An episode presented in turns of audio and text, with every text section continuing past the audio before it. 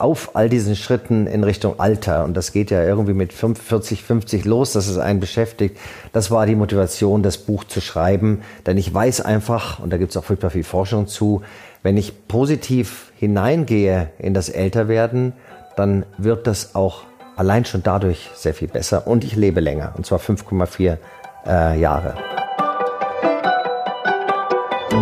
Herzlich willkommen zu Forever Young, dem Gesundheitspodcast vom Lanzerhof. Mein Name ist Nietz Behrens und ich bin nicht auf der Suche nach der ewigen Jugend. Ich versuche Antworten darauf zu finden, was ein gesundes Leben ausmacht. Ich möchte wissen, was man dafür tun kann, möglichst lange fit zu bleiben. Aus diesem Grund treffe ich jede Woche einen Gesundheitsexperten, der mir meine Fragen beantwortet. Und wer weiß, vielleicht kann man am Ende durch dieses Wissen doch ein längeres Leben führen.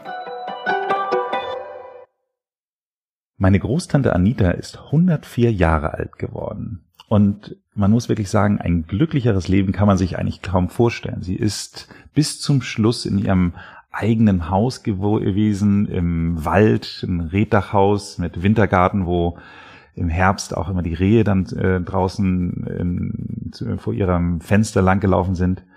Und das, was sie so ausgemacht hat, ist, dass sie jeden Tag, wenn sie wieder nach Hause kam, sagte, ach, wie schön, ich bin wieder bei meinem schönen Zuhause. Und sie ist jeden Tag schwimmen gegangen und für mich wirklich der Inbegriff eines glücklichen, erfüllten Lebens, mit 80 nochmal neu verliebt, leider mit 90 dann den Partner wieder verloren. Aber trotz allem, wenn ich mir das alles so anschaue, muss ich sagen, das ist wirklich Glück im Alter. Dass man Glück im Alter aber nicht dem Zufall überlassen muss, das erzählt mir mein nächster Gast. Seit über 30 Jahren beschäftigt sich Verleger Dr. Florian Langenscheidt mit der Frage nach dem Glück. Er hat schon während seines Philosophiestudiums das Institut für angewandte Glückforschung gegründet. An der Harvard University doziert er über Happiness. Er schreibt regelmäßig Bestseller dazu, wie Menschen ein glücklicheres Leben führen können. Und diese Woche ist sein neues Buch erschienen. Alt genug, um glücklich zu sein. Was es damit auf sich hat, erzählt er uns jetzt. Herzlich willkommen, Florian Langscheid. Ich freue mich über dieses Thema, was mich so fasziniert, hier sprechen zu dürfen. Ja, Florian, das ist ja unser zweiter Podcast. Das eine Mal haben wir grundsätzlich allgemein über Glück gesprochen. Dieses Mal reden wir eben halt ganz konkret über das Glück im Alter. Und ich muss dir sagen, mir ist ja schon das Herz aufgegangen auf der ersten Seite, nämlich in der Widmung, die sagt, meinem Vater gewidmet, der auch mit 99 Jahren noch pfeifen spazieren geht und immer etwas Positives am Leben findet. Das Alter hat ihn milder und liebevoller gemacht und ich kenne kaum ein stärkeres Vorbild. Also ich muss sagen, ganz toll. Ähm, das äh, finde ich, finde ich gleich einen, einen, einen perfekten Einstieg für das Buch. Ich bin aber auch ihm furchtbar dankbar, muss man sagen. Nicht nur wegen der Gene, die offensichtlich auch eine Rolle spielen beim Älterwerden, sondern einfach, wie er es vorgelebt hat, wie er durch all die Krisen, die wir alle haben, gibt ja gar keine Frage, immer wieder durchgegangen ist mit so einem Wille, dass es sich schon lösen lässt. Und wenn nicht, dann gibt's wieder andere Lösungen und andere Wege.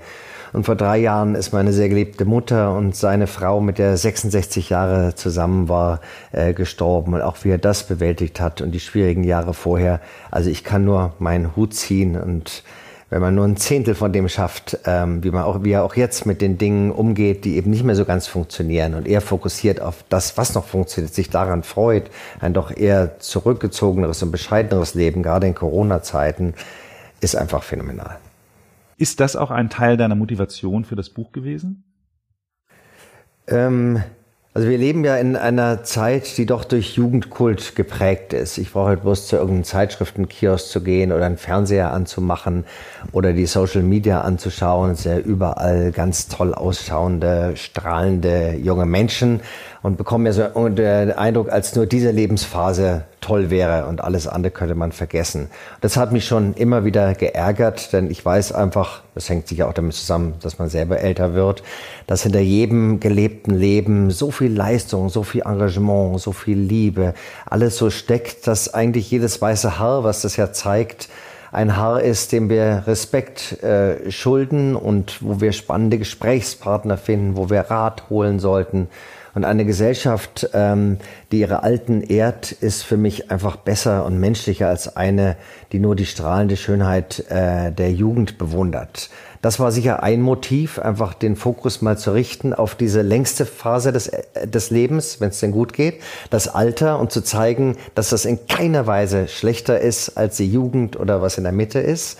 Und das andere, ähm, letztlich gibt es kaum eine Zeit, wo man besser älter werden kann als jetzt. Wir haben die Medizin, wir haben die ganzen technischen Hilfen, wir haben vor allem das Internet, wo ich jeden Film der Welt anschauen kann, wo ich mit jedem in der Welt kostenlos kommunizieren kann, wo ich jedes Produkt nach Hause bestellen kann. Also wo es für Menschen, die gerade nicht mehr so mobil sind, echt einfach ist, toll in, in vier Wänden zu leben. Ähm, trotzdem aber glauben viele, dass mit dem Alter doch sehr, sehr viel Sorgen kommen.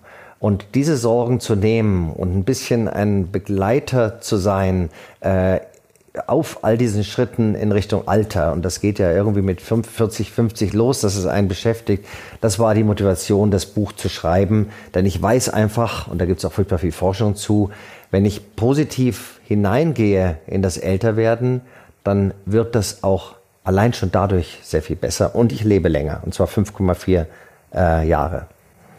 Ja, es ist, ähm, ich kann es nur hundertprozentig bestätigen. Also ich dachte im ersten Augenblick, als das Buch erschienen ist, du hattest mir ja netterweise vorab schon mal die Fahnen geschickt, wie es, glaube ich, in Fachkreis, in Verlegerkreisen heißt. Ja, so ist es. Mhm. also sprich eben hat diesen Vorabzug. Von daher hatte ich die Chance, es schon mal zu lesen und ich habe mich wahnsinnig angesprochen gefühlt durch das Buch und ich bin, bin äh, Mitte 40 und noch nicht Mitte 60. Von daher hätte ich ursprünglich gedacht, das ist eher ein Buch fürs Rennenalter, aber ich muss es sagen, ich würde es auch jedem meiner Gleichaltrigen empfehlen, weil es natürlich auch ein Stück weit die Ängste vielleicht vorm Alter werden auch ein bisschen nimmt, wenn man welche hat.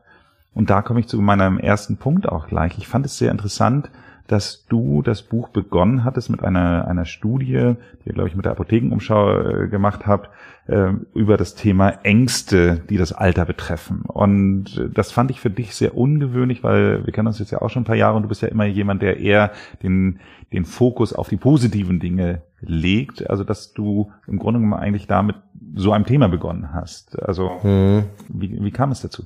Ja, ich meine, man möchte als Autor, ähm, auch generell als Mensch, nicht als blauäugig dastehen. Und es wäre sicher blauäugig, so zu tun, als wäre das Alter jetzt nur positiv und schön und angenehm und man hat viel Zeit und kann ausschlafen, kann seinen eigenen Hobbys frönen und so weiter. Es gibt berechtigte Ängste vor Armut und Einsamkeit und Demenz und Verlust der Selbstständigkeit und all solchen Dingen. Und mit denen wollte ich mich schon sehr offensiv beschäftigen. So ein Buch ist wie Jean-Paul so schön gesagt hat, sicher ein dickerer Brief, wie ein dickerer Brief an Freunde und auch Menschen, die man nicht kennt und denen man gerne irgendwie eine Nachricht und Hilfestellung und Inspiration geben möchte. Aber es ist oft ja auch so ein bisschen Selbsttherapie. Und ich selbst bin nun älter als du. Ich bin 65 und ich wollte auch selbst mich vorbereiten auf die Ängste und wirklich die offensiv angehen, denn da kann viel machen. Hier Thema Demenz, Thema Einsamkeit, das kann man alles, wenn man es früh angeht, kann man viel dagegen tun und die Wahrscheinlichkeit sehr verringern oder den Umgang damit erleichtern. Ähm, und ich wollte einfach besser damit umgehen können und das ist mir auch gelungen. Also ich gehe jetzt weitaus positiver in mein Alter, als ich es vorschreiben dieses Buches äh, getan habe. Ja, also was ich ganz toll finde, ihr habt ja diese 100 Schritte zum Glück. Das sind kleine Post-its, die quasi äh, so im Heft kleben und da gibt es so verschiedene kleine kleine ja Schritte, Weisheiten, wie auch immer, ähm, Vorschläge auch ein bisschen. Ich habe mal mein Favoriten rausgenommen. Jetzt bin ich ja gespannt. ein bisschen Verrücktheit kann niemandem im Alter schaden. Man kann es sich leisten, wer weiß, wie lange noch. Und ähm, ich machte es einfach sehr gern. Ich habe damals, als, als, als ich ein Teenager war, mochte ich diesen Film La Boom wahnsinnig gerne. Und in La Boom hat die Hauptprotagonistin eine Urgroßmutter, die sehr verrückt äh, Dinge tut. Und das mochte ich immer sehr gerne und dachte immer so, Mensch, im Alter möchte ich so ein bisschen, bisschen werden wie die Urgroßmutter in, in, äh, von Sophie Massot in La Boom. Was ist denn dein Favorit? Hast du einen? Also es stimmt jedenfalls, der Satz. Das ist einer dieser 100 Schritte, denn man kann es sich ja leisten. Man muss ja niemand mehr irgendwie überzeugen. Man, warum denn nicht all die Dinge ausleben, die man irgendwie so im Kopf gehabt hat? Ich habe in meinem Leben, was auf der einen Seite ja immer sehr solide war, so Vorstand von Brockhaus und Duden und Langenscheid und Wirtschaftsstudium und alles, habe ich immer wieder kleine Verrücktheiten mir geleistet. Ich war lang Regisseur für zeitgenössisches Musiktheater und das waren so verrückte Sachen, die wir in der ganzen Welt aufgeführt haben. Das kann man gar nicht mehr laut sagen. Dann habe ich eine Firma gegründet, die Luftschiffe wieder fliegen hat lassen, weil das immer so ein junges Traum von mir war. Zeppeline, mit dem man wieder über Großstädte fahren konnte, Motor ausschalten, schweben, Fand ich ganz, ganz toll. Momentan komme ich vielleicht wieder da zurück. Ich habe vor, ähm, Fallschirmspringen äh, zu lernen. Sagen auch viele, ist das denn sinnvoll? sinnvoll ist es sicher nicht, aber es ist ein Traum von mir, es ist eine Verrücktheit und solche Verrücktheiten halten einen irgendwie jung und machen das Leben spannend. Ganz toll, ganz toll, finde ich absolut. Das ist auch einer meiner, meiner absoluten Favoriten, ähm, ja, äh, Einflüsse aufs Alter, die du an einer Stelle sagst. Die 3L fand ich insofern besonders schön, weil ich deinen Namen natürlich aus meiner Kindheit in erster Linie von dem großen blauen L auf den gelben Dictionaries kenne. Ähm, und de deine drei Ls hier für, fürs Alter, fürs, fürs glückliche Altern waren Laufen, Lernen, Lachen. Und das ist es ja ein Stück weit, finde ich. Also diese dieses Laufen ist, glaube ich, der, der symbolisch für Bewegung gemeint. Das, äh, das Thema Lernen eben halt für die Neugier, die man sich erhalten muss, eben halt immer wieder auch mal was Neues zu lernen. Und das Thema Lachen einfach für die, die Gesellschaft, dass man nicht, nicht allein ist, dass man weiter, weiter sich mit anderen Menschen umgibt. Und das äh, hat Also wenn, wenn ein Langenscheid mit einem der Köpfe hinterm Lanzer Hof spricht, dann ist es ja fast selbstverständlich, dass er mit drei Ls hier äh, drei kommt. Äh, um mit dem letzten anzufangen, ja, Humor ist wahnsinnig wichtig. Das äh, erleichtert einfach das Leben. Eines der äh, 100 Schritte zum glücklichen Altern ist so einer, der sehr humorvoll gemeint ist. Altern ist, wenn du deine Frau im Pool umarmst und plötzlich merkst, dass sie unauffällig Aquagymnastik macht und darüber lachen kannst. Also das Lachen hilft einfach jedem im Umgang mit Schwächen. Humor ist ja immer ein Stück das und das hält mal hundertprozentig jung.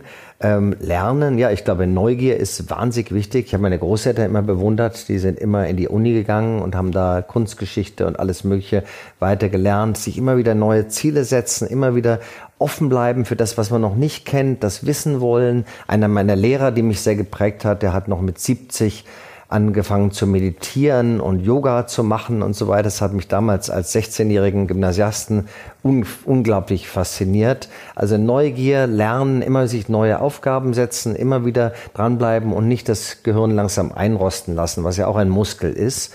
Ja, und ansonsten jeder äh, Sportler, jeder Physiotherapeut sagt natürlich, Beweglichkeit und Kraftbehalten ist wahnsinnig wichtig. Und das kann man eben, wenn man irgendwo wahrscheinlich ein bisschen früher schon anfängt, äh, das zu machen, kann man das einfach in den ganz, also mein Vater, der 99-Jährige, einmal pro Woche kommt eine Physiotherapeutin zu ihm und macht eine Stunde Sport wegen Kraft und Beweglichkeit mit ihm. Die ist inzwischen auch 80, mhm. was wirklich ganz wunderbar ist. Und die machen das und wenn der irgendwo, wenn das runterfällt und der sich bückt, dann ist er sofort da unten, manchmal schneller als ich, was mir ein bisschen peinlich ist. Ähm, also Beweglichkeit halten. Ich mache jetzt seit ähm, zwei Jahren äh, äh, Qigong, was ja eine wunderbare Art ist, das auf eine sehr harmonische äh, Weise zu machen. Toll. Also deswegen lernen, lachen, laufen. Laufen ist jetzt symbolisch gemeint, jede Art von Beweglichkeit. Absolut. Wichtig. Finde ich total super. Und äh, gerade was du sagst, auch mit dem äh, Beweglichkeit erhalten. Also ich äh, habe mich da äh, lange auch mit unserem leitenden Sportwissenschaftler hier am, am Landshof, den Ferdinand Bader, darüber unterhalten, wenn man, solange man äh, Dinge einsetzt, bleiben sie einem auch erhalten. Das ja. schreibst du ja auch in dem Buch, äh, dass, dass äh, die Muskulatur mit 25 auf ihrem Höhepunkt ist, aber sie muss danach nicht komplett degenerieren, solange man sie einsetzt. Und das finde ich ist, ist toll. Und Beweglichkeit übrigens auch in einem übertragenen Sinne Beweglichkeit, also dass man einfach Veränderungen umarmen kann. Es verändert sich alles immer. Und ich kann darüber verbittern, ich kann darüber leiden oder ich kann die Entscheidung fällen, das als positiv anzusehen, eine Phase, die vorbei ist, als vorbei zu erachten und das Neue zu umarmen. Also auch diese Beweglichkeit für Neues ist wahnsinnig wichtig. Ich finde eine Sache ganz, ganz toll. Du, du redest ja auch darüber, dass manchmal auch die Begrifflichkeiten die Sachen so, so madig machen, sage ich mal so. Also äh, ich glaube, du sagst an einer Stelle, dass du den Begriff Rentenalter auch nicht magst und hast dafür aber auch einen alternativen Vorschlag. Ja, also erstmal freut's jeden Autor, wenn jemand, der mit einem über ein Werk spricht, so gut informiert ist, das so gut gelesen hat. Vielen, vielen Dank. Das ist für mich ein sehr schönes äh, Kompliment. Ja, Rentenalter ist was Furchtbares. Also es ist ja oft unvermeidlich in vielen Berufssituationen. Als Autor hat man das zum Glück nicht. Da kann man entscheiden, wie viele Bücher man noch selber macht. Aber es gibt natürlich viele Berufe, da kommt ein Datum, da hört man auf. Und dann erstmal freut man sich unendlich darauf, was man jetzt alles machen kann, aufräumen zu Hause und eine schöne Reise mit seinem Partner machen rauf und runter. Und nach einem Vierteljahr merkt man, es ist jetzt alles getan und was passiert denn dann? Deswegen finde ich den Ausdruck nachberufliche Phase viel besser, weil das ist ja oft lange, ganz egal, ob ich jetzt mit 63 oder 67 aufhöre konkret zu arbeiten, so äh, jeden Tag. Es kommt eine lange Phase, die ich mir mit den herrlichsten Dingen anfüllen kann, aber auch früh damit beginnen. Denn mit 70 ein neues Hobby anzufangen, ist, glaube ich, schwerer, als das ein ganzes Leben zu haben. Und dementsprechend ist eine neue Phase und das verfließt auch immer mehr. Das ist nicht mehr so plötzlich. Und das ist schön. Und wenn man das so beeinflussen kann und ein bisschen planen kann, dann ist das sehr schön und hilft enorm zu einem glücklichen Altern. Ich finde eine Sache, die ganz interessant ist, du sprichst sie an einer anderen Stelle in dem Buch an, aber da geht's auch um eine Änderung der Begrifflichkeit, so wie du sagst, ist die nachberufliche Phase. So ist ja zum Beispiel im Spanischen, das habe ich von Maike Wonnemuth gelernt, äh, sagt man ja nicht, ich bin 65 Jahre alt, sondern ich habe 65 Jahre, also wenn man es wörtlich übersetzen würde. Und das ist ja das, was du so die Schätze des eigenen Lebens äh, ein Kapitel gewidmet hast. Das heißt also, dass wir im Grunde mit dem Alter immer reicher werden, nicht nur an Dingen, sondern auch an Imitor. Es ist toll, es ist toll und eigentlich kann die nur die Demenz einem das nehmen und ansonsten hat man da einen unglaublichen Schatz und den sollte man auch, damit sollte man umgehen. Die Erinnerung ist auch immer sehr kreativ ähm, und das ist ja ein ganz toller Tool, tolles Tool. Natürlich nicht nur. Ich denke, es gibt so einen schönen Satz, du wirst alt, wenn du mehr als die Hälfte deiner Zeit und Aufmerksamkeit der Vergangenheit widmest. Also ich glaube, nur in der Vergangenheit leben kann die Antwort auch nicht sein. Aber ein Stück darin leben und sich freuen, diese ganzen Dinge wieder aufleben zu lassen, das ist ja auch das Schöne an alten Freundschaften, dass du dann wieder zusammensitzt und dann redest du über Dinge und die sind plötzlich alle wieder da. Ich selbst lege mir gerade auf allen Computern Zehntausende von Fotos hin, weil ich denke, wenn ich mal irgendwie in 20 Jahren mich vielleicht nicht mehr so doll bewegen kann, dann habe ich vielleicht eine riesen Leinwand und dann kann ich mir den einen Urlaub und das Erlebnis mit den Kindern und mit den Freunden alles wieder mal auch äh, kleine Impulse geben. Eine große, eine große Stärke und deswegen finde ich auch, dass der Jugendkult ähm, sehr einseitige äh, Perspektive aufs Leben beinhaltet. Ich finde in dem Zusammenhang mit dem Reichtum des Alters fand ich auch einen sehr schönen Passus, dass du sagst, dass damit auch häufig die Statussymbole unwichtiger werden. Das hat ein Stück weit, glaube ich, mit der Sicherheit zu tun, die man vielleicht hat, dass man niemand mehr was beweisen muss. So hast du es, glaube ich, ein bisschen beschrieben. Aber ja, wenig, weniger ist ja sowieso mehr Glück in vielen Dingen, wenn man ehrlich ist. Und, ähm, und man sollte, glaube ich, auch mit 40 wissen, was einem gut tut. Und das dann leben und sich da perfekt drin einrichten und nicht sich von irgendjemand einreden lassen, was du noch alles brauchst, was du in Wirklichkeit nicht brauchst. Die meisten glücklichen älteren Menschen, die ich kenne, werfen einfach Ballast ab und sagen, das brauchen sie nicht mehr, wissen aber genau, was sie brauchen und würden dafür auch kämpfen, dass sie das haben. Das ist ganz äh, unterschiedlich bei jedem Menschen. Ähm, aber ja, weniger ist mehr Glück und ich muss auch niemanden mehr beeindrucken. Das ist ja auch das Schöne am Alter. Die Kämpfe sind ja irgendwie geschlagen. Natürlich engagiere ich mich auch noch für irgendwelche Dinge, aber ich muss niemanden mehr beeindrucken von irgendwas mit meinem tollen Auto und mit meinem tollen das, sondern kann einfach ich selbst sein und wer mich liebt, liebt mich halt und wer nicht, soll es lassen. Hängt auch wiederum mit der Menge der Freunde zusammen. In der Mitte des Lebens ist es auch richtig so, dass man sich freut, wahnsinnig viele Leute zu kennen, von allen gekannt zu werden, rauf und runter. Im Alter verengt sich das. Das muss aber gar nicht negativ sein, sondern man konzentriert sich sehr auf die Menschen, die einem wirklich wichtig sind und, und hat auch viel mehr Zeit mit denen und ist da, hat eine ganz andere Art von Social Life sozusagen wieder. Und das erkennen und leben und nicht darunter leiden, sondern eben als eine neue Lebensphase sehen, ist sicher sehr weise. Also zu dem Punkt von eben, ich kann das nur hundertprozentig unterstreichen. Wir haben jetzt gerade den, den äh, äh also den Porsche gegen Mini getauscht und die ganze Familie ist jetzt viel glücklicher mit dem Mini, als sie es vorher jemals mit dem Porsche war. Insofern kann ich nur hundertprozentig unterstreichen. Das, was du gerade sagst, das Thema Thema einsamer werden im Alter ist ja auch eine der Ängste, die du ein Stück weit beschreibst. Und ich musste wirklich so lachen an der Stelle in dem Buch, als du von den ganzen Single-Haushalten gesprochen hast. Hamburg, ich wohne ja in Hamburg und das ist ja die Single-Hauptstadt. Und es gibt da bei mir um die Ecke eine Straße, die Kegelhoffstraße, und die, glaube ich, besteht nur aus Single-Wohnungen. Und die, ähm, ich glaube, ich finde es keinen Tag in der Woche, wo nicht ein Umzug da stattfindet, weil das eben halt dann in der Regel immer die frisch getrennten sind, die da irgendwie einziehen und mhm. wieder ausziehen.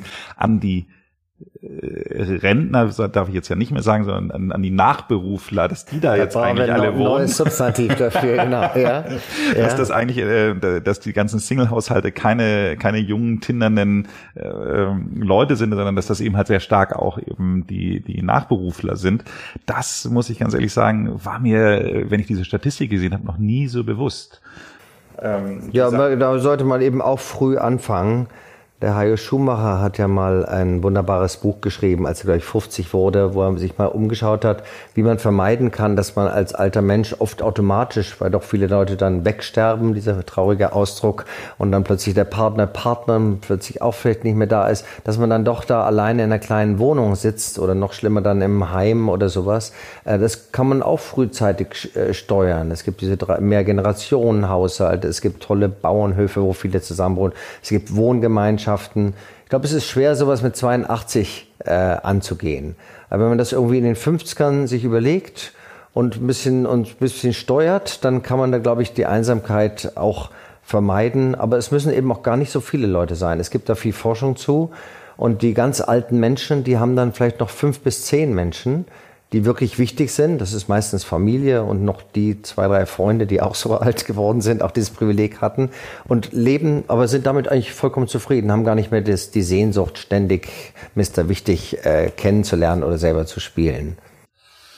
Ich äh, stimme dir da hundertprozentig zu und ich muss dir an der Stelle nur noch mal ganz kurz ein Kompliment machen, weil ich habe ja schon einiges von dir gelesen und finde, dass hier wirklich wahnsinnig viele neue Aspekte grundsätzlich drin sind. Was ich aber viel mindestens genauso toll fand, war, dass du ja 15 Gastautoren mit in das Buch integriert hast. Da hast du jetzt ja gerade schon den Hajo Schumacher äh, zitiert, du hast aber auch äh, indirekt schon den Henning Scherf äh, zitiert, der ja dieses... Der hat dieses, das ja in Bremen gemacht, wo er lang Bürgermeister war, ja. Genau, dieses Mehrgenerationshaus mhm. dann eben Grunde eigentlich auch gemacht hat.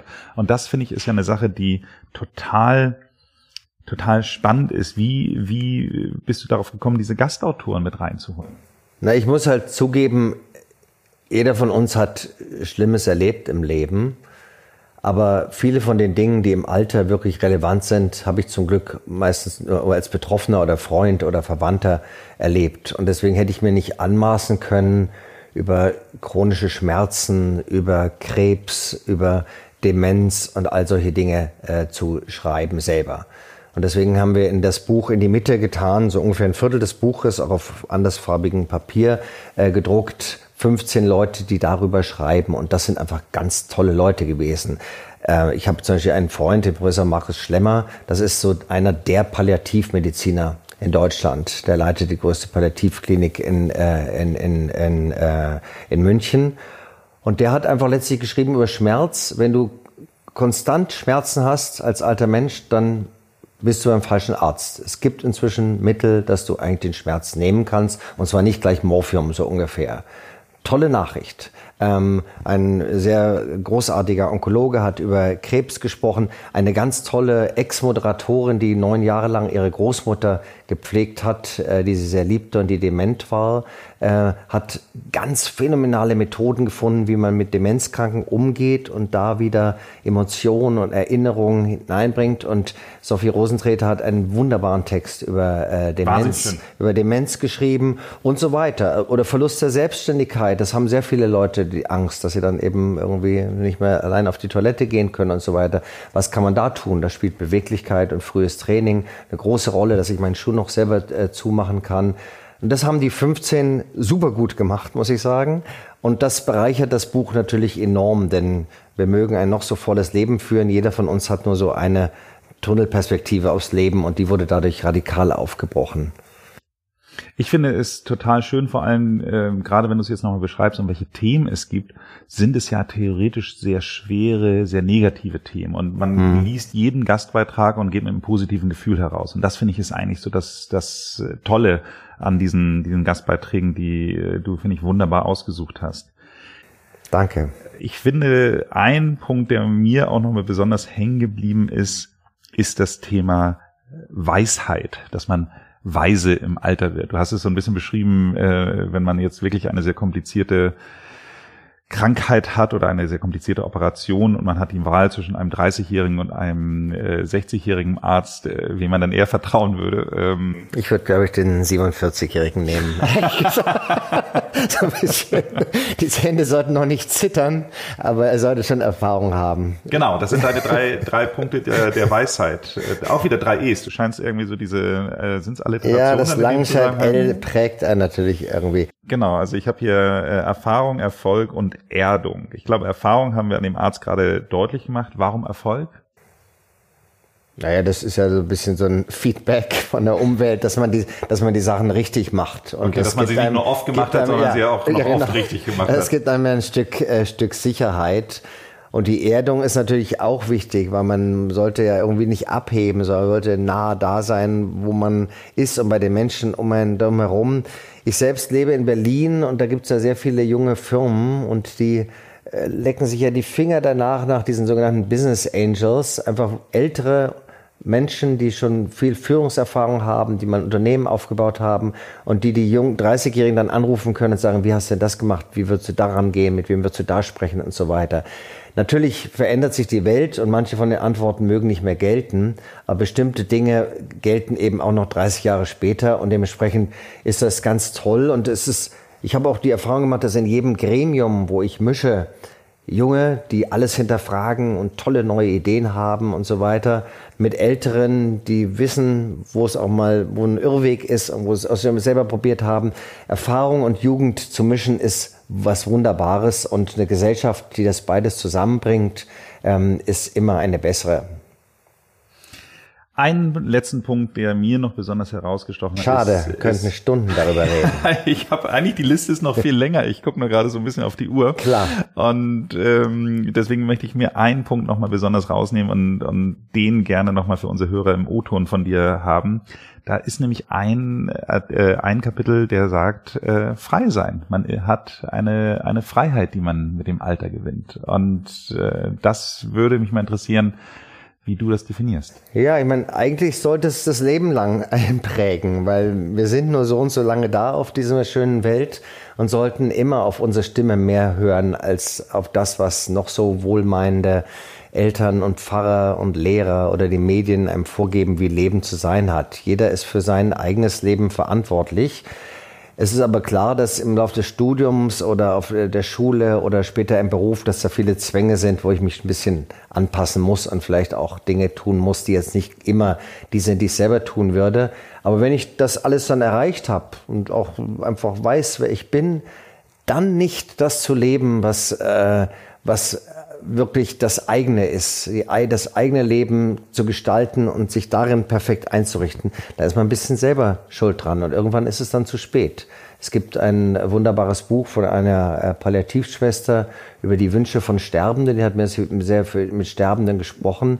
Und der Wunsch Nummer eins ist eben, ich hätte mehr ein Leben führen sollen, was wirklich meins ist und nicht das von irgendeiner Kleiderstange äh, genommen sozusagen. Und im Alter kann man sich das leisten. Es kommt doch eher sogar gut an. So verrückte Alter haben doch irgendwie was Herrliches, weil sie irgendwie zeigen, was kann mir denn passieren? Das doch versuchen.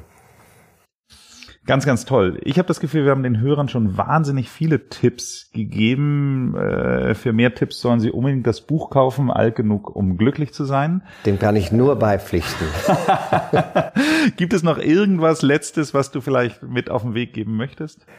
Ja, vielleicht ein schönes Bild, das ist mir eingefallen, als ich kürzlich in den Alpen war, dass so äh, ein bisschen das Leben wie so ein Sessellift ist. Ich setze mich da hin und fahre hoch und entdecke alle möglichen Dinge so in den Bergen rechts und links. Und wenn ich dann jetzt nicht runterlaufe, sondern runterfahre wieder, weil ich vielleicht Knieprobleme habe oder sowas, dann sehe ich an sich das Gleiche wieder, aber sehe es plötzlich von einer anderen Perspektive und viel einer breiteren Perspektive, habe sozusagen einiges schon erfahren und kann das von daher anders einordnen. Und ein bisschen ist alt werden wie mit dem Sessellift ähm, runterfahren. Und das ist was sehr, sehr Genussreiches. Vielen Dank. Danke dir, Nils. Sag mal, eine letzte Frage habe ich noch. Warum ist immer ein Heißluftballon auf deinen Büchern drauf? Na, jemand, der mal Zeppeline hat fahren lassen und jetzt gerne Fallschirmspringen mag, ist das einfach, ich liebe Heißluftballon fahren. Und wir haben extra zwei Personen reingetan, den Heißluftballon auf dem Cover, weil zu zweit natürlich schöner ist als alleine reisen. Ich habe es noch nie gemacht, muss ich unbedingt nachholen. Und beim nächsten Mal freue ich mich bei Forever Young auf unseren Stammgast Sala Schmilewski. Die studierte Ernährungswissenschaftlerin erzählt uns, warum Superfoods nicht immer aus fernen Ländern kommen müssen und was man bei den heimischen Superfoods beachten muss. Bis dahin bleiben Sie gesund und machen Sie es gut.